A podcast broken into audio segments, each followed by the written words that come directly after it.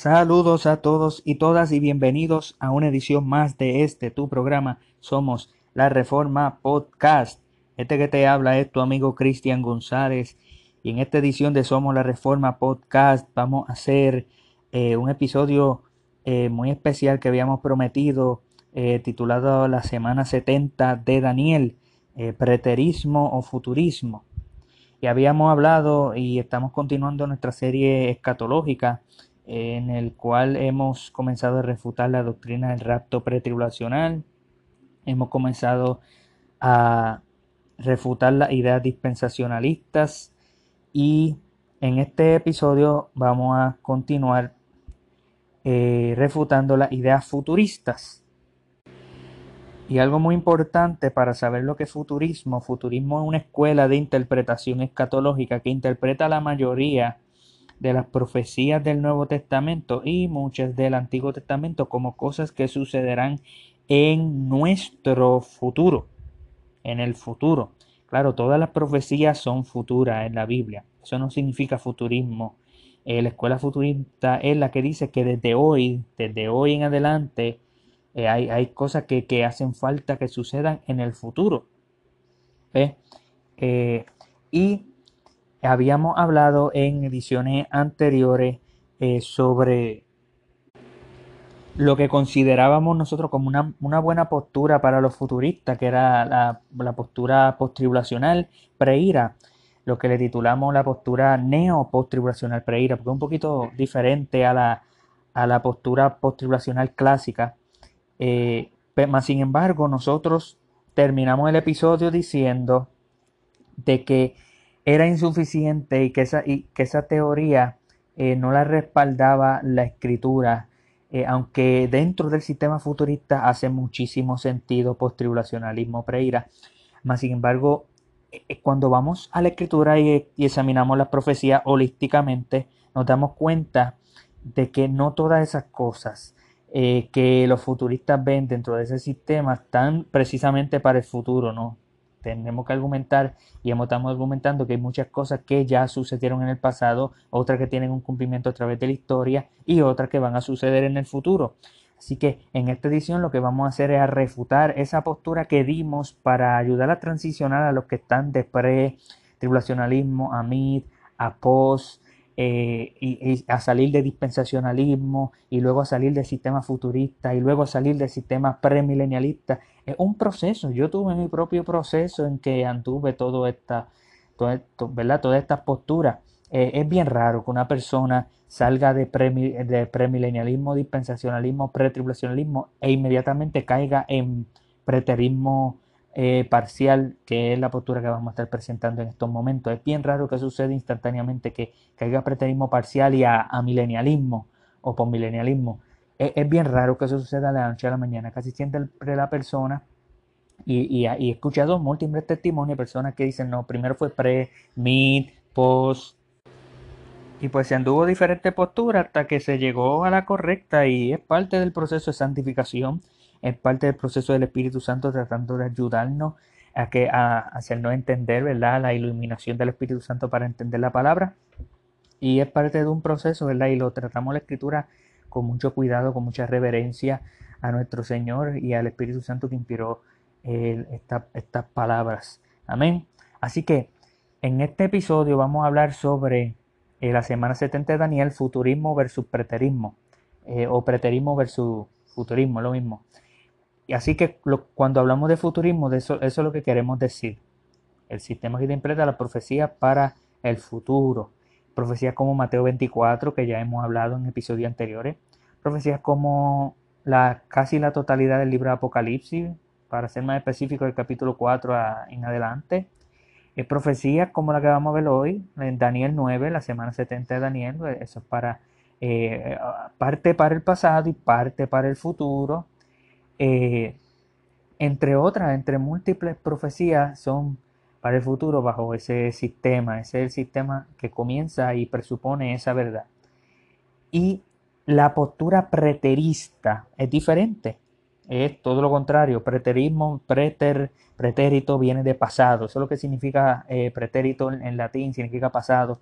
Eh, Un preterista es aquel que ve que la mayoría de las profecías que hay en el Nuevo Testamento, muchas de ellas y muchas en el Antiguo Testamento, ya tuvieron un cumplimiento. Ahora, hay que hacer una, diferencia porque la postura que vamos a estar hablando es la postura preterista, así como se llama preterismo, ¿verdad?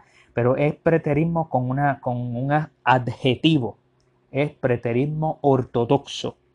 Eh, yo le prefiero llamar preterismo ortodoxo. Muchos le llaman preterismo parcial. ¿Qué significa eso? Bueno, que, que se ve que parcialmente muchas de las profecías ya tuvieron un cumplimiento pasado, pero hay otras profecías que faltan. Parcialmente hay otras profecías que faltan para el futuro. Eh, hace falta eh, diferentes profecías como la segunda venida, la resurrección corporal de todos los muertos, el juicio final, el juicio del trono blanco, todas esas cosas. Algunos dirían, algunos que son premilenialistas dirían, y el milenio. ¿Ves? Eh, eh, preterismo parcial dice, cuando la Biblia dice que esto tuvo lugar en un tiempo específico, tuvo ya lugar, se cumplió. Pero cuando dice otras cosas sobre la segunda venida, pues eso no ha ocurrido. La resurrección, pues eso no ha ocurrido. ¿Ves? Cosas para el pasado y cosas para el futuro. El contexto y el texto tiene que definir qué es para el pasado y qué es para el futuro. Así que eso es lo que es preterismo parcial o preterismo ortodoxo, que se diferencia del, del preterismo heterodoxo que interpreta que todas, absolutamente todas las profecías ya se cumplieron. Eso es una postura radical, es herejía, me atrevo a llamarle lo que es porque es herejía. Eh, no afirma, no puede afirmar el credo de los apóstoles, no puede afirmar, eh, muchas de estas personas ni siquiera son trinitarios, así que no pueden afirmar el final del credo de los apóstoles, eh, no pueden afirmar mucha de, no pueden afirmar nada de lo que es cristianismo ortodoxo, porque pues eh, lamentablemente hay personas que se han ido por, por esa ruta y eso no es lo que vamos a presentar. Cuando nosotros vamos a hablar de las profecías, tenemos que ver qué se cumplió en el pasado y qué se cumplió en el futuro. Y nosotros pudimos demostrar que en episodio pasado, que Mateo 24 ya tuvo un cumplimiento en el pasado, ya se cumplió en el pasado. Mateo 23, el precedente de Mateo 24, y Jesús dice que Jesús dijo de que iba a venir juicio sobre esa generación, se le iba a demandar la sangre eh, de los mártires y la sangre de, los profetas del Antiguo Testamento. Se le iba a demandar a esa generación y cuando los discípulos le enseñan a Jesús los edificios, él dice, no quedará piedra sobre piedra. Los discípulos preguntan, ¿cuándo va a suceder esto? ¿Qué, qué señal va a haber de estas cosas? Y el ritmo es el mismo. Jesús no cambia de tema, él no dice esto va a suceder dos mil años en el futuro, no, está hablando este templo, ¿cuándo va a suceder esto con este segundo templo? Pues le continúa, él les dice en Mateo 24 todas las cosas que iban a acontecer en ese momento y les dice en Mateo 24 que no pasaría de esa generación, la audiencia del primer siglo, los, los, apóstoles, los discípulos que preguntaron, ellos sabían de que Jesús estaba diciendo que no iba a pasar de esa generación. Nosotros pudimos comprobar de que eso tuvo un cumplimiento en el año 70 después de Cristo. Una generación dura 40 años, eso lo pudimos demostrar. Así que si Jesucristo murió en el 30, 33, por ahí, pues no pasó, no pasó de, una generación. Ahí 40 años, del 30 al, al 70, 40 años, ahí vino Tito, el emperador, y destruyó a Roma. Y de esa misma manera, cuando nosotros vamos al libro de Apocalipsis, capítulo 1, verso 1, que habla sobre la revelación de Jesucristo que Dios le dio eh, para manifestar a su siervo las cosas que deben de suceder pronto, no se refiere eso a que van a pasar dos mil años sin que ocurra nada de las profecías que hablan específicamente desde el capítulo 4, capítulo 5, capítulo 6, los sellos, en adelante. O sea, el, el libro Apocalipsis capítulo 1 comienza a decirte, estas cosas van a suceder pronto, no significa que todo se va a cumplir eh, eh, absolutamente en el primer siglo, pero te está diciendo esto va a comenzar a ocurrir y va a comenzar a cumplirse y muchas de las cosas van a cumplirse pronto. No hay dos mil años hacia adelante. Ve, el texto dice las cosas que deben suceder pronto. ¿A quién le escribe esto eh, el libro de Apocalipsis? Bueno, para siete iglesias. Y las siete iglesias iban a a, ellos a poder interpretar y a saber esto va a suceder pronto, no dos mil años en el futuro. Eso tiene una relevancia para la iglesia que se le escribió, esas siete iglesias de Asia Menor que se le escribió en ese momento.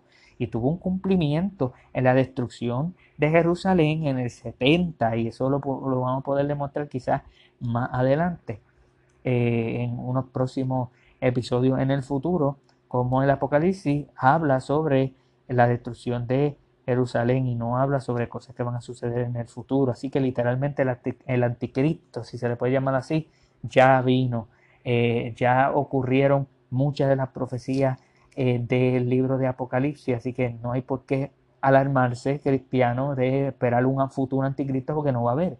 Una futura marca de la bestia, un chip que están diciendo porque no lo va a haber, una futura imagen de la bestia porque no la va a ver.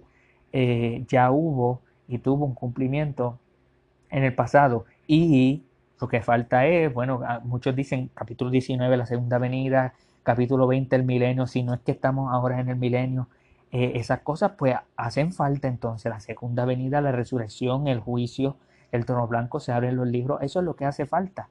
Eh, así que, que esa es eso es un ejemplo, ¿verdad? Para la postura preterista, ¿verdad?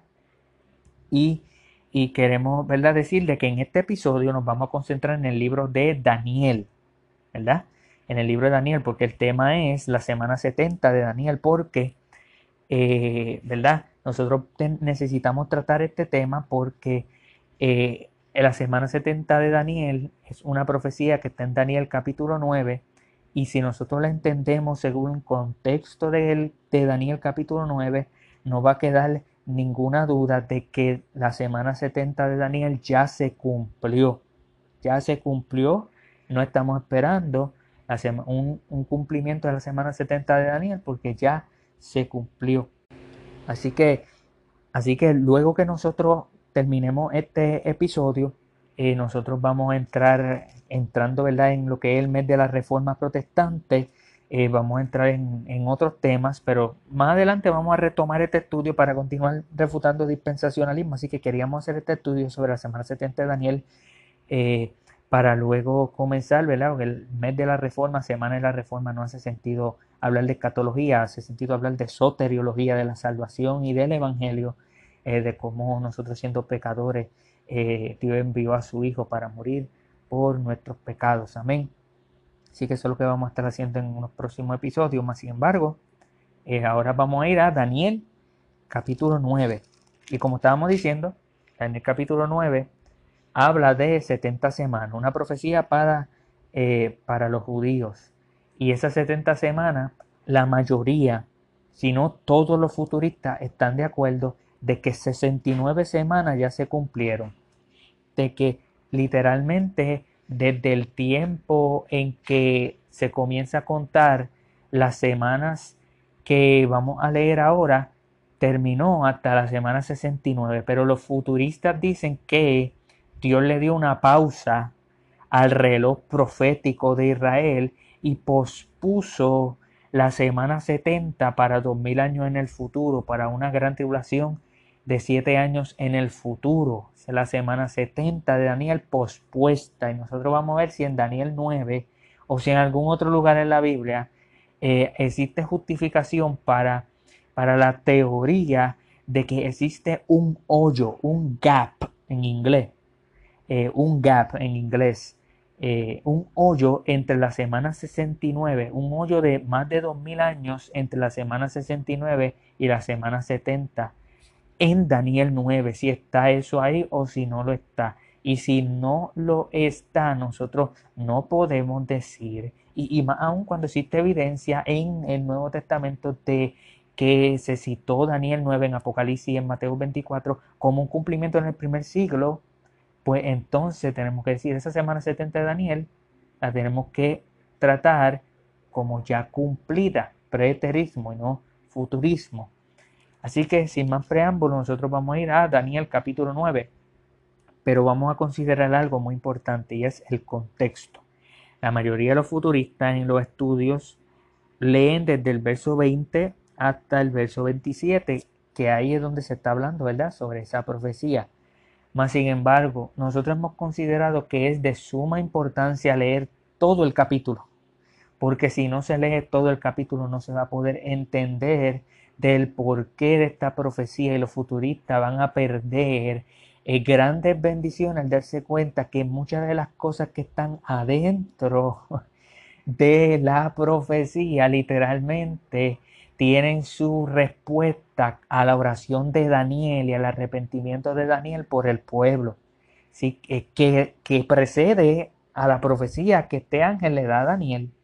Así que necesitamos nosotros leer todo el capítulo de Daniel, capítulo 9, y vamos a comenzar con Daniel, capítulo 9, verso 1. Así que sin más preámbulo, luego de 15 minutos de hacer esa introducción, vamos a Daniel, capítulo 9, verso 1. Y entre medio de nuestra lectura voy a dar cierto énfasis a algunas cosas para ver si ustedes se recuerdan cuando vayamos a la interpretación de Daniel 9 de la 70 semana. Amén. Daniel, capítulo 9, verso 1. En el año primero de Darío, hijo de Azuero, de la nación de los Medos, que vino a ser rey sobre el reino de los Caldeos.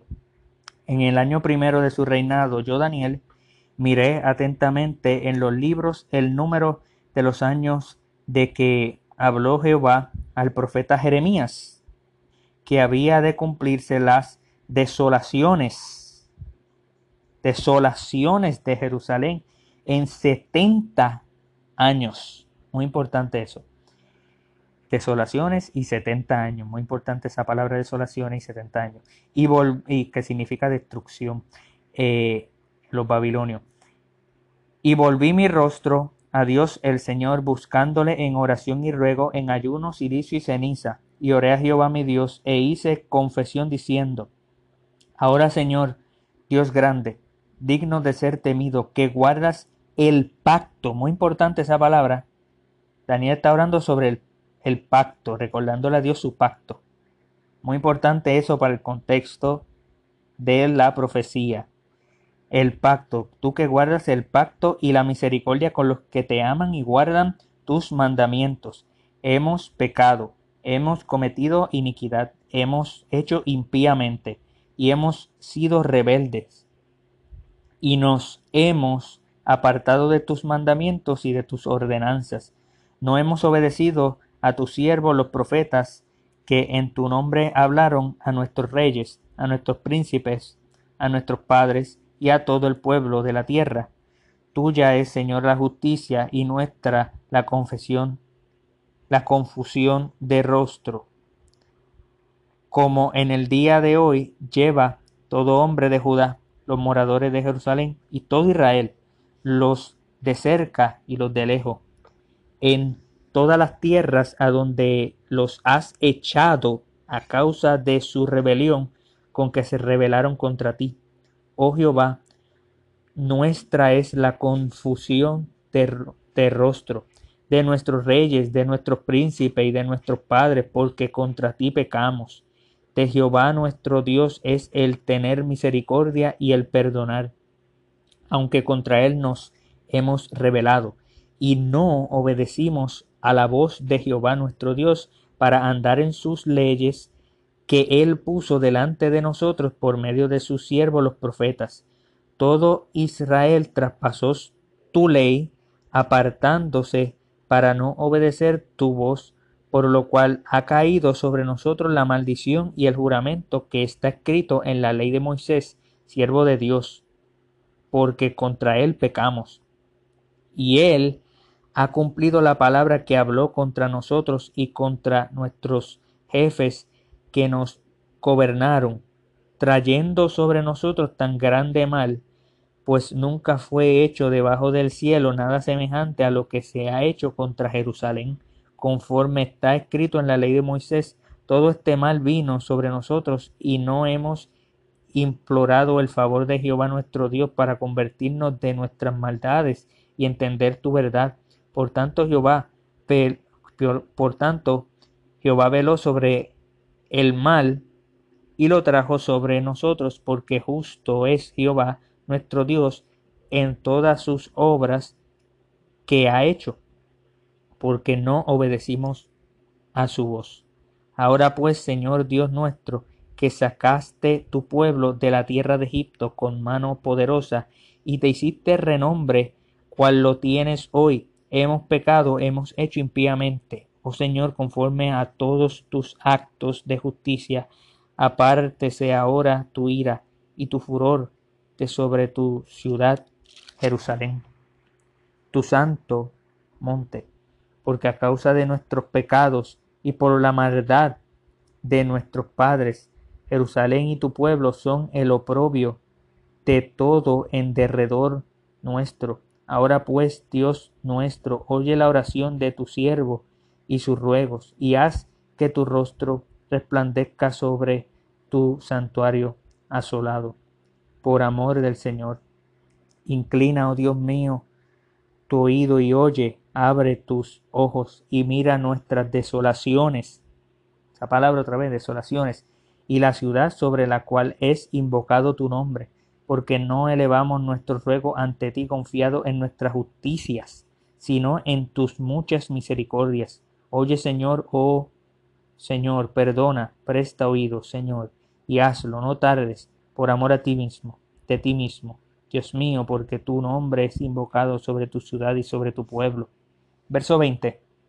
Aún estaba hablando y orando y confesando mi pecado y el pecado de mi pueblo Israel, y derramaba mi ruego delante de Jehová mi Dios por el monte santo de mi Dios.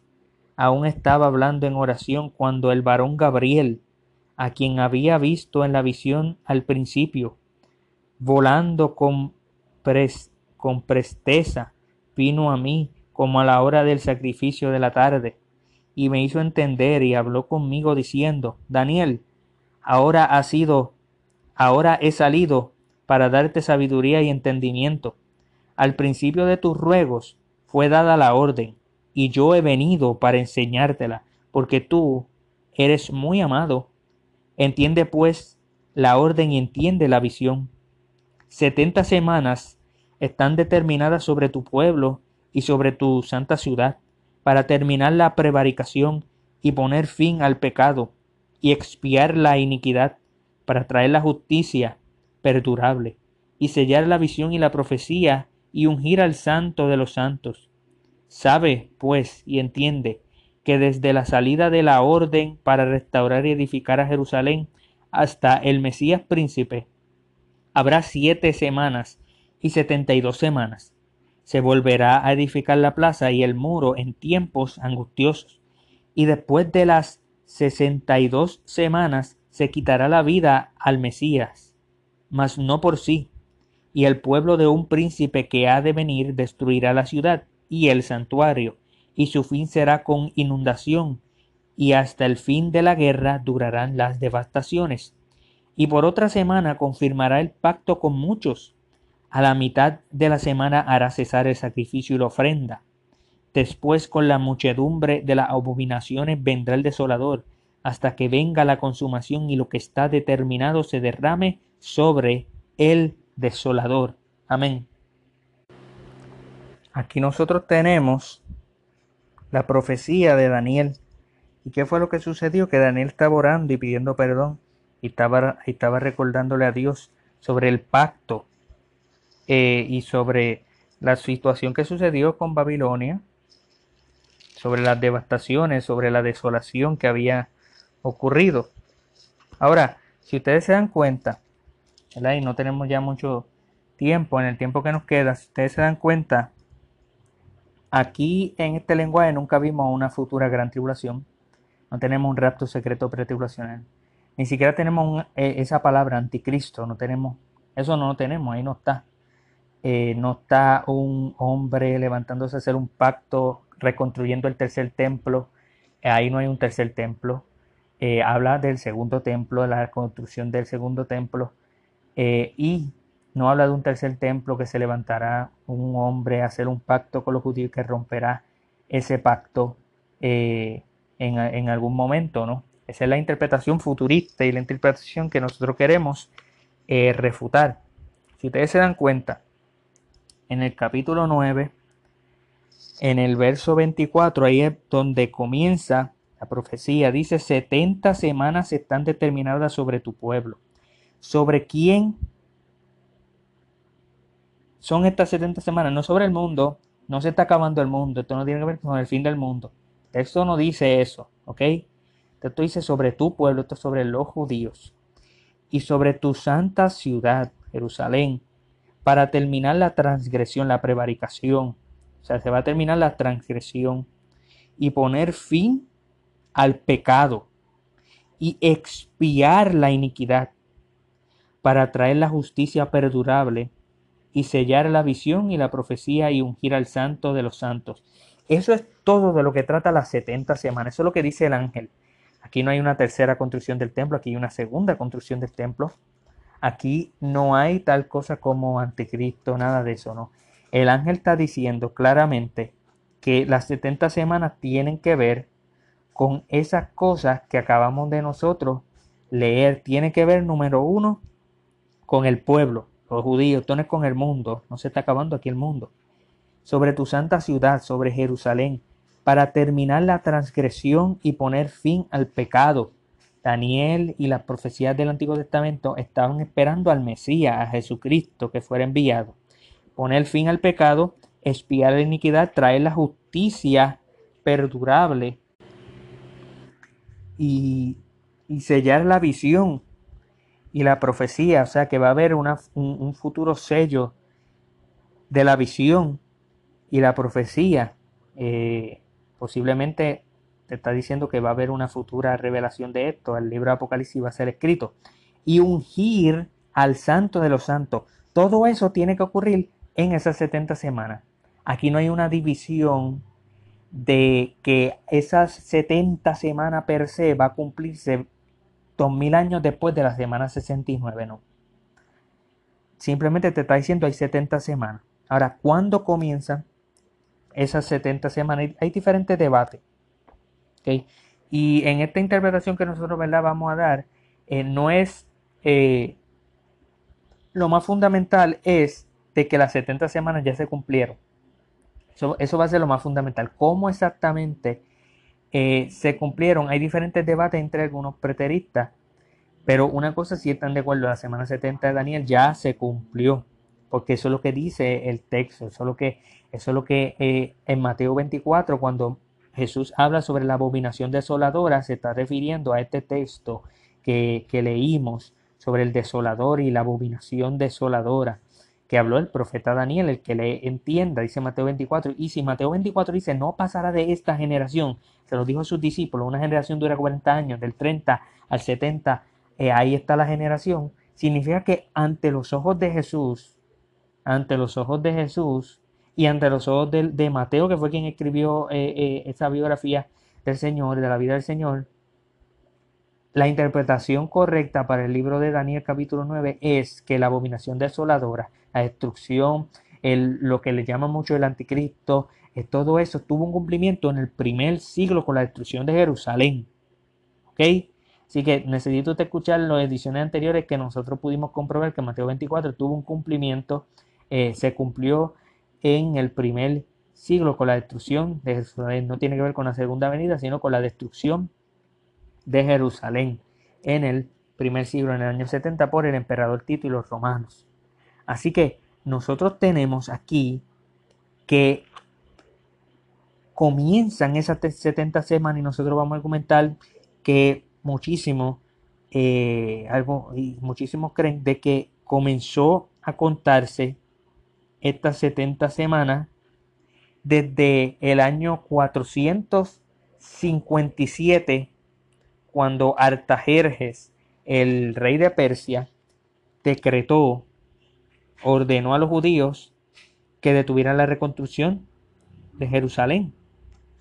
Él, él, fue el que ordenó de que volvieran para poder construir, y eso lo podemos ver en Estra, eh, capítulo 7, verso 12 al 26. Léalo después cuando usted pueda.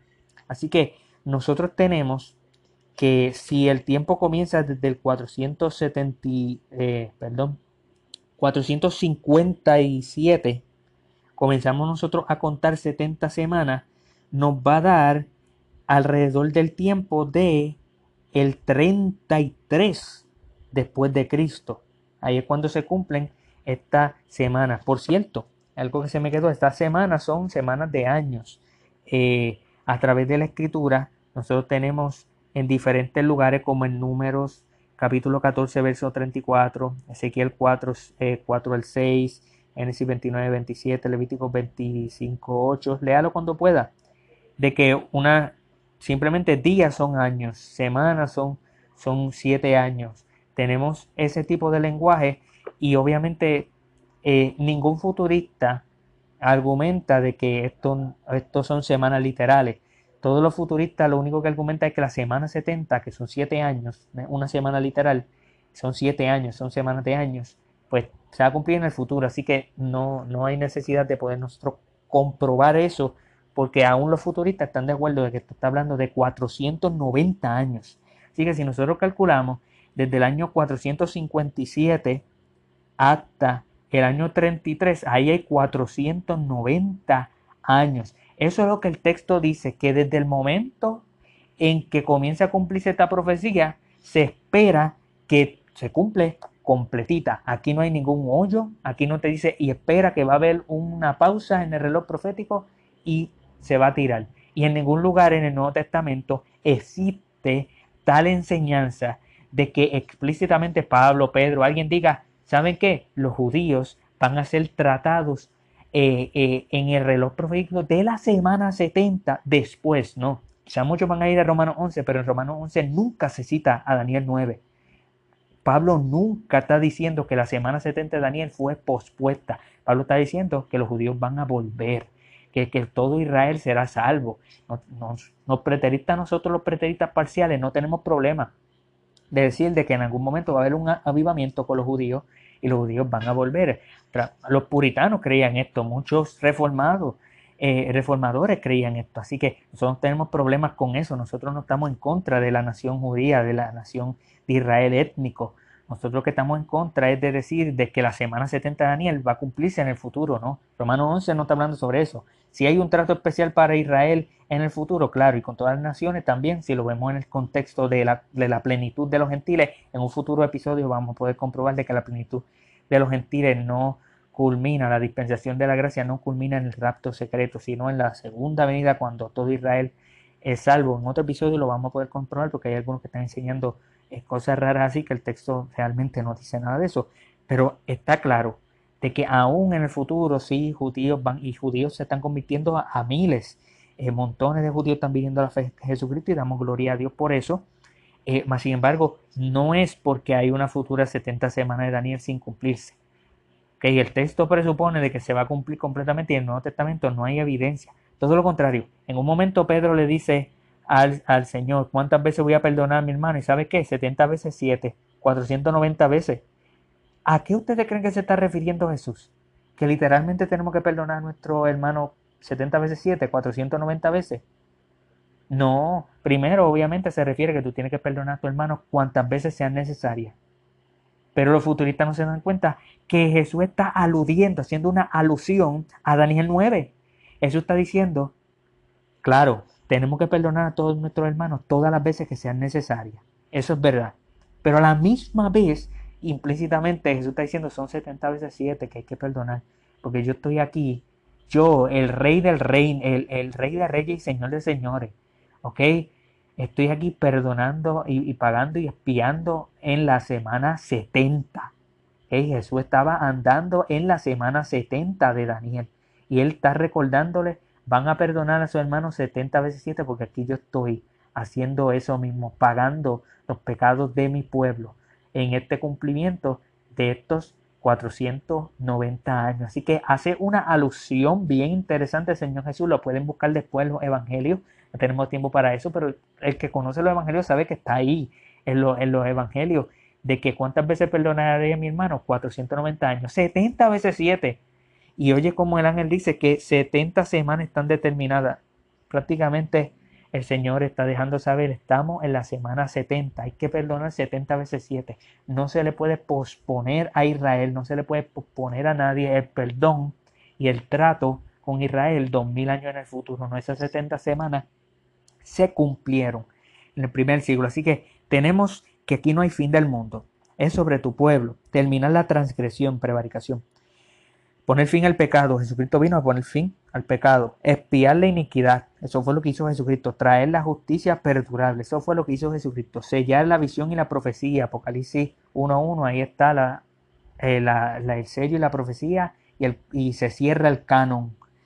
Y ungir al santo de los santos. Ese es Jesucristo. Eso, eso, de eso no tenemos ni que debatir. Verso 25. Sabe pues que entiende que desde la salida de la orden para restaurar y edificar a Jerusalén, y nosotros argumentamos que es el 400, eh, el año 457 por el Tajerjes, sabe pues y entiende que desde la salida de la orden para restaurar y edificar a Jerusalén hasta el Mesías príncipe, ¿de quién está hablando? Del Santo de los Santos, de Jesucristo. Eh, restaurar, edificar a Jerusalén hasta que llegue el Mesías príncipe, habrá siete semanas y 62 semanas. Oigan esto, futuristas. Aquí hay una división de tiempos. ¿Ok? Los futuristas dividen la semana 69 de la semana 70 y le meten un hoyo de más de 2000 años. Y obviamente para ellos la semana 70 todavía no hemos entrado, todavía no se ha cumplido. Pero este texto, aquí, el primer, la primera división que ocurre en este texto no es de la semana 70, es de la semana 7, 7 semanas y 62 semanas. ¿Qué hacen los futuristas? Lo suman, al igual que nosotros los preteristas, que son, nosotros los preteristas hacemos exactamente lo mismo, 7 semanas y 62 semanas. Ya te digo que van a haber 70 semanas. Y lo único que te está explicando es que va a venir el Mesías el príncipe. Y desde el tiempo de la salida de la, de la orden para restaurar, de la salida de la orden, ¿ok? Por eso es muy importante que algunos dicen que otra fecha está bien. Eh, vamos nosotros a permanecer en el tiempo del 457 porque aún los futuristas están de acuerdo con esa fecha. ¿okay? Yo estoy andando con, con la matemática de ellos, con la matemática de nosotros los, los, preteristas, que, que, más coincidimos y que más estamos de acuerdo para no entrar en, en, en, eso. La relevancia de este, de este episodio es que la semana 70 no hay un hoyo de 2000 años. Y te dice el texto que la orden, la orden por Altajerjes para restaurar y edificar a Jerusalén hasta el Mesías principal habrá siete semanas, habrá siete semanas y 62 semanas.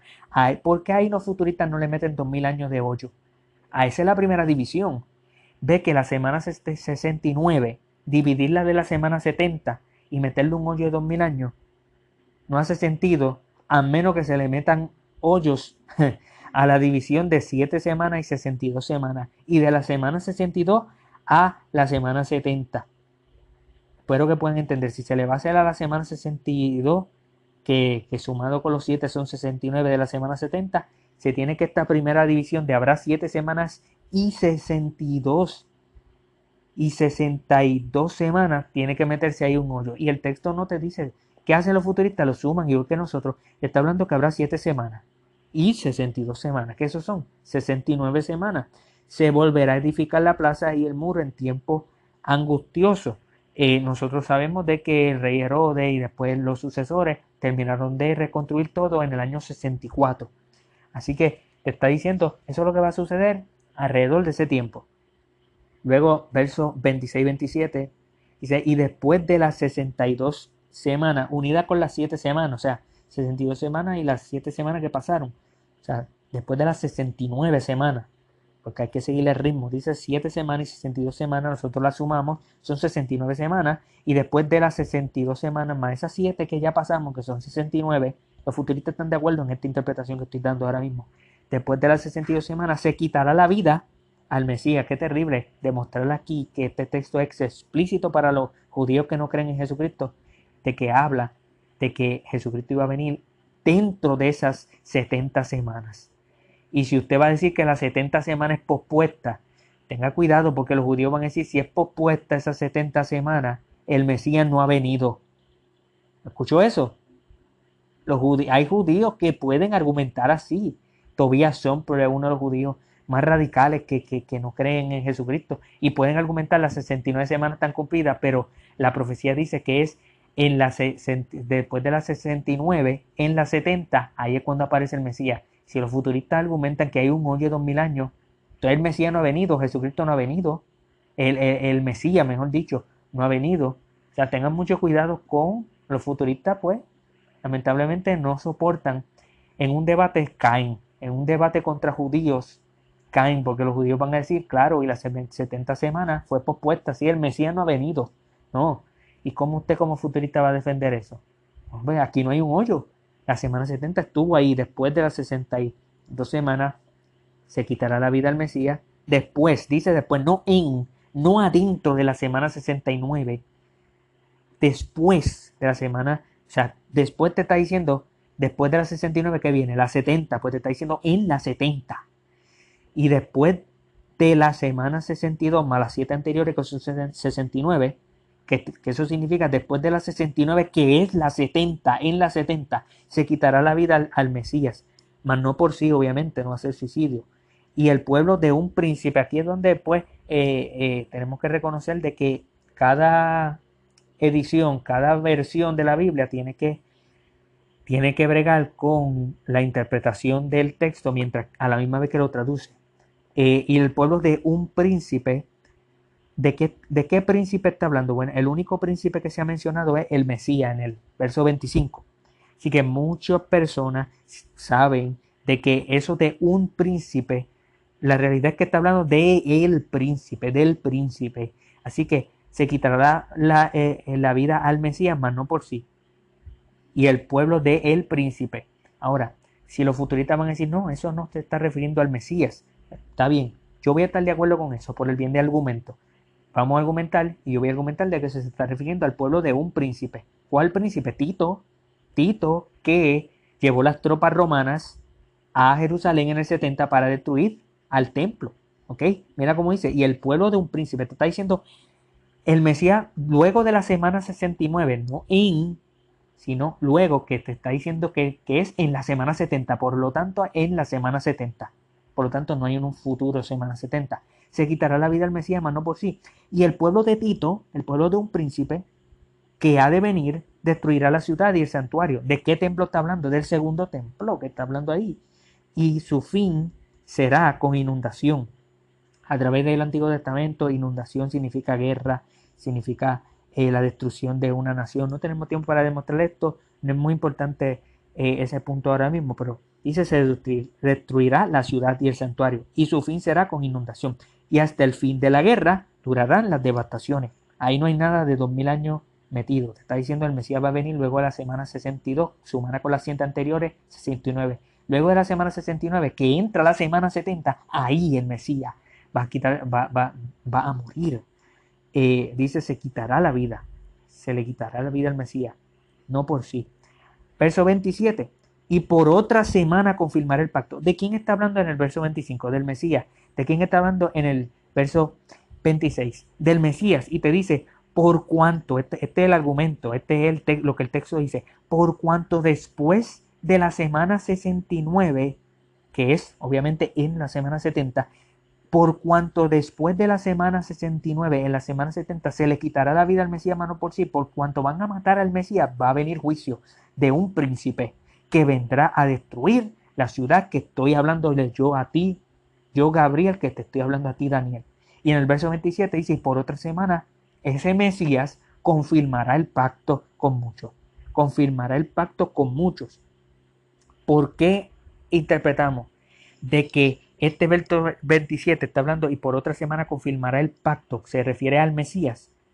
Porque muchos dicen, y el pueblo de un príncipe que ha de venir destruirá la ciudad y luego dicen, y por otra semana, ese príncipe Tito, obviamente estoy argumentando que Tito, confirmará el pacto. Aquí no hay dos mil años de hoyo, así que no puedes decir esto es un futuro anticristo haciendo un pacto con los judíos en un tercer templo para construir un tercer templo, confirmando, no firmando, confirmando un pacto de paz y seguridad. No, no, no, no, no, eso no es lo que está sucediendo aquí en este texto.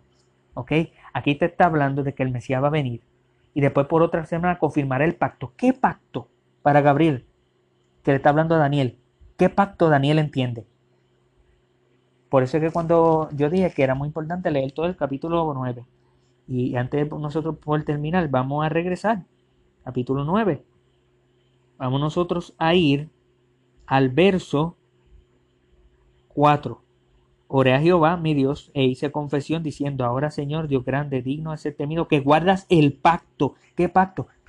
El pacto del pueblo de Dios, el antiguo pacto. ¿Ok? El pacto de gracia, específicamente el antiguo pacto que comenzó eh, desde el tiempo de Moisés en el Sinaí. Daniel está hablando sobre el pacto.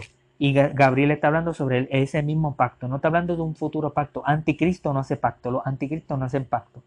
Y aquí no está la palabra anticristo. Eh, eh, Tito no hace pacto con nadie. Un futuro anticristo no hace pacto con nadie. No hay, no hay tal enseñanza en el Nuevo Testamento de que existe un pacto. ¿okay? El único que hace pacto en Daniel 9 es Dios que tiene un pacto, su pacto. Daniel ora sobre ese pacto. Y cuando Gabriel le dice a Daniel, por otra semana confirmará el pacto. ¿Quién es el único que puede confirmar el pacto de Dios? Que obviamente el contexto está hablando de ese pacto, no hay manera de, decir otra cosa. Y por otra semana confirmará el pacto. ¿no? Se está refiriendo a Jeremías 31, que vendrá un nuevo pacto, que es una renovación del pacto, si vamos un poquito más profundo en lo que significa el nuevo pacto, una renovación en el cual hay cosas que continúan y hay cosas que no continúan en ese nuevo pacto. Y por otra semana, hablando del Mesías, por otra semana confirmará el pacto con muchos. Ahora, esto es muy importante. Nosotros hablamos de que el texto 24 habla de ungir al santo de los santos. ¿Cuándo el santo de los santos, Jesucristo, fue ungido? Bueno, fue ungido en el año 27 por Juan el Bautista. Cuando Jesucristo fue bautizado, muchas de estas personas no saben esto, pero cuando Jesucristo fue bautizado, ese bautismo, no fue que Jesucristo estaba pidiendo perdón por sus pecados porque él era sin pecado. Jesucristo estaba haciendo para que se cumpliese toda justicia. Pero ¿qué le está queriendo decir? Se cumpliese toda justicia del Antiguo Testamento. El Antiguo Testamento dice que para, para Jesucristo ser rey, tiene que ser ungido. Para ser el santo, el ungido, el Mesías significa ungido, tiene que él ser ungido. Y no solamente ser ungido, él tiene que ser ungido según la ley. Y la ley dice que tiene que ser ungido por alguien de la tribu de Leví ¿Y quién es el papá de Juan? Bueno, de la tribu de Leví. Y Juan se supone que tuviera eh, sucediendo después de su padre para servir al templo, pero Dios llamó a Juan al ministerio profético eh, de preparar el camino para el Señor. Y cuando el Señor es bautizado por Juan, ese es, eh, ahí es cuando el Mesías es ungido. ¿Ok? Ahí en el momento cuando Juan unge a, al Mesías, cuando Juan unge a Jesucristo, ahí es cuando ocurre en el año 27. Ahí es donde comienza esa, y, ahí es donde termina la semana 69, 483 años, haga la matemática, 457 al año 27, tiene ahí exactamente hasta la fecha en que Jesucristo comienza su ministerio. ¿Y cuándo es que un ungido ahí? es ungido precisamente cuando es bautizado. Solo que tenía que ser bautizado, tenía que ser ungido por alguien de la tribu de Levi. ¿Y quién más sino Juan, que, que obviamente su papá es de la tribu de Levi y él por lo tanto es de la tribu de Levi. Así que, que aunque Jesús es de la tribu de Judá, pero para cumplir toda justicia y para cumplir la ley, pues tiene, tenía que suceder así. Así que Jesucristo es ungido y ahí comienza la semana 70. Ahí comienzan siete años. Y si tú sumas 27 más 7, 33. Año 33 termina la semana 70 del trato con los judíos, del trato con la semana 70 determinada sobre tu pueblo judío, sobre ese pueblo judío específicamente. Así que cuando dice por otra semana confirmar el pacto, ahí comienza la semana 70 confirmando el pacto con muchos. Y a la mitad de la semana, ¿de cuál semana? De la semana 70. A la mitad de la semana hará cesar el sacrificio y la ofrenda. No está hablando de un tercer templo, amado, no está hablando de dos mil años en el futuro. ¿De qué está hablando? De ese segundo templo. Léalo otra vez todo. Léalo. Si usted quiere ser, sea sincero, por favor, tenga sinceridad con el texto y lea que Gabriel está hablando sobre ese segundo templo. Y cuando yo me di cuenta de esto, yo dije, wow, aquí no hay un tercer templo, no hay manera de dividir ni meter dos años aquí.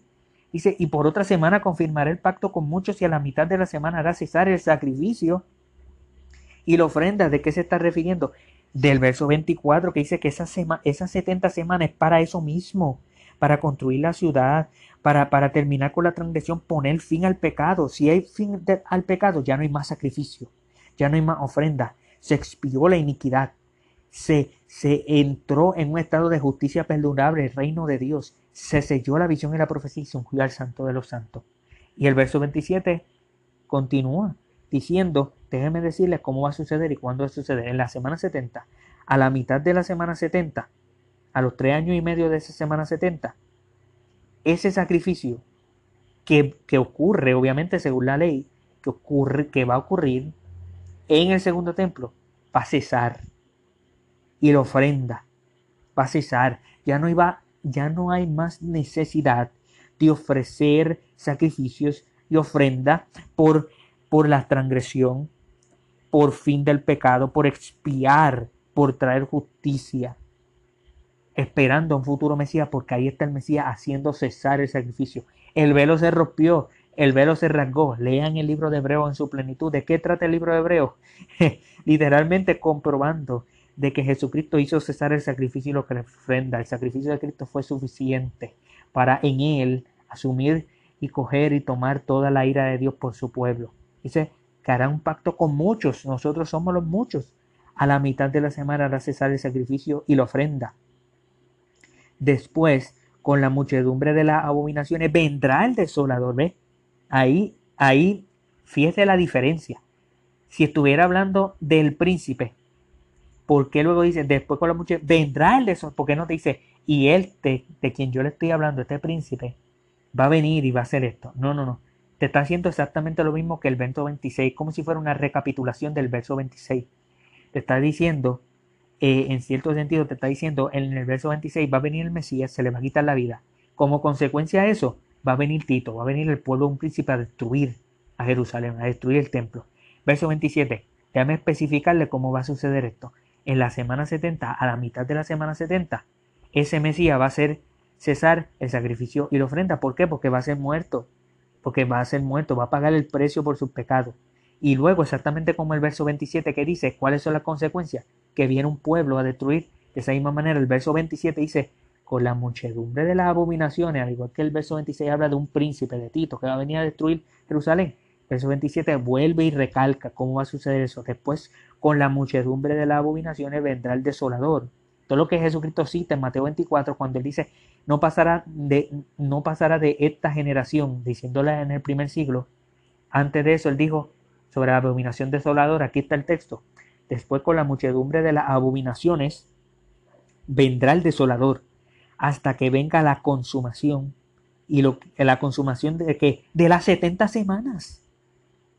Y lo que está determinado se derrame sobre el desolador. Eh, muchas personas dicen que, que entonces, como Roma destruyó a la santa ciudad, luego que los judíos rompieron el pacto, el pacto sempiterno, Isaías 24, está hablando literalmente del pacto sempiterno, fue ya en el pasado, la mitad de la profecía de Isaías 24 es en tiempo pasado, por lo tanto está hablando de Babilonia, y luego la otra mitad está hablando sobre futuro, el tiempo futuro en, en, los versos, por lo tanto está hablando del 70, no de 2000 años en el futuro, está hablando del pueblo que rompió el antiguo pacto, y eso no va a suceder más nada porque el antiguo pacto fue puesto para siempre, eso no va a volver jamás y nunca. ¿Ok? Entonces te está diciendo que, que, que con la muchedumbre de las abominaciones vendrá Tito, vendrá el desolador, hasta que venga la consumación de esas 70 semanas y lo que está determinado se derrame sobre el desolador. Alguna persona dice que esto está hablando de la destrucción de Roma después. En otras palabras, va a venir Tito, va a venir la destrucción sobre Jerusalén en el 70 y más adelante va a venir en el 476 la caída eh, de Roma va a venir la destrucción del, por parte de la abominación desoladora, el desolador, pero luego, pero luego de, eso eh, se va a derramar eh, también sobre él mismo, sobre lo que representa ese desolador que es la destrucción de Roma. Así que abarca en, ese tiempo. Pero ya sea como sea que, significa, nosotros pudimos expandir, ya con casi una hora de, de este episodio, nosotros pudimos explicar como en este verso, como en esta profecía ya tuvo un cumplimiento en el principio. Lea Mateo 24 sobre la abominación desoladora. Lea Apocalipsis 1.1. Usted va a ver claramente cómo eh, Jesús cita a Daniel y si usted lee Daniel 9, usted va a poder ver que todas estas cosas tuvieron su cumplimiento. Aún así, si usted piensa que por otra semana confirmará el pacto, no se refiere al Mesías, pues entonces se refiere al príncipe, a Tito, pues se refiere a Tito en el primer siglo que quizá hizo un pacto. Yo no estoy de acuerdo con esa postura, pero pero estoy diciendo, ok, si estoy equivocado y el verso 27 y por otra semana confirmaré el pacto no se refiere al Mesías, se refiere al príncipe, a ese príncipe, a Tito. está refiriendo a Tito, está refiriendo al primer siglo. ¿okay? Eh, no hay manera de meterle un hoyo ahí de 2000 años, del año 69 al año 70. Ese es el argumento preterista. Y, y así nosotros podemos ver cómo la escritura tuvo un cumplimiento. Ahora, como dice el texto, que a la mitad de la semana hará cesar sacrificio y la ofrenda. Ahora, ¿dónde está la otra mitad de la semana? Bueno, como dijimos, año 457 más 490 años, año 33. Te está hablando del trato con el pueblo judío. Eso es específico, tiene que ser el trato con el pueblo judío. Y la semana 70 de Daniel, si el Mesías es quitado del medio, ¿ok? Si, si, si el Mesías eh, eh, hace cesar, no, no quitado del medio, me refiero a, cesar el sacrificio y la ofrenda a la mitad de la semana. Quedan tres años y medio, quedan tres años. ¿Cuándo termina eso? Termina cuando ya se cumplió el trato con el pueblo judío en especificación, en ellos, con ellos nada más, porque la salvación es de los judíos primeramente. ¿Ok? ¿Cuándo sucedió eso? Cuando Pedro va a predicar el Evangelio de la casa del Cornelio, el primer gentil. En Pentecostés, un terrible avivamiento con judíos. Luego se salvan samaritanos. Pero en, en Hechos, capítulo 10, ahí es cuando Pedro va y le predica a la casa de Cornelio. Y ahí es donde se terminó la semana 70 de Daniel, la profecía determinada sobre tu pueblo, los judíos. Y después de eso, pues los gentiles entran a la salvación. Ahí es cuando se abre el paso por cuanto ese ministerio, y obviamente se continuó ministrándole a los judíos, pero no específicamente dentro, concentrado a ellos, sino que ahora se le, se le enseñaban, y ahí cuando Pablo fue salvo en ese tiempo, se le enseñaba a los judíos y a los gentiles. Y después del año 70, como dice el texto, es en el año 70 fue destruido Jerusalén, y es cuando el Evangelio y la Gran Comisión, ahí es cuando más coge su, su, su éxito, porque de ahí en adelante el Evangelio va a ser predicado a todas las naciones. Obviamente desde la resurrección de Cristo se está haciendo eso, pero me refiero a de la destrucción de Jerusalén. Ya no hay mucha gente en Jerusalén predicando. Ahora todo el mundo tiene que huir y irse a través del mundo y hasta ahora el Evangelio ha sido proclamado y va a seguir siendo proclamado, predicando y llamando a los pecadores al arrepentimiento, a que vengan a la fe en Jesucristo y a que crean en Él para la salvación de sus almas. Así que la semana 70 de Daniel, sea como sea que usted vea alguna de estas cosas que usted no esté quizás de acuerdo, lo, lo único que, que, más importante en este episodio es la semana 70 de Daniel se cumplió. Y pudimos darle evidencia clara y contundente de que no hay hoyo de dos mil años de que el ángel presupone de que las 70 semanas se van a cumplir, de que Daniel en el pensamiento, esa profecía es respuesta a la oración de Daniel sobre el pacto. está hablando de, no está hablando de un pacto de un anticristo, ahí no está eso. Así que nosotros tenemos que, nosotros tenemos que ser humildes y nosotros tenemos que aceptar lo que dice la palabra y orarle a Dios de que nos ayude, a, a mí incluyéndome, a ayudarnos a comprender cada día más la palabra al fin y al cabo amarnos como hermanos y, saber de que esperamos la segunda venida de Cristo y podemos debatir sobre estos temas y seguir, ¿verdad? Tratando de enderezar del error en el cual muchos, muchos están. Así que, muchas gracias por haber escuchado una edición más de Somos la Reforma Podcast. Hasta la próxima.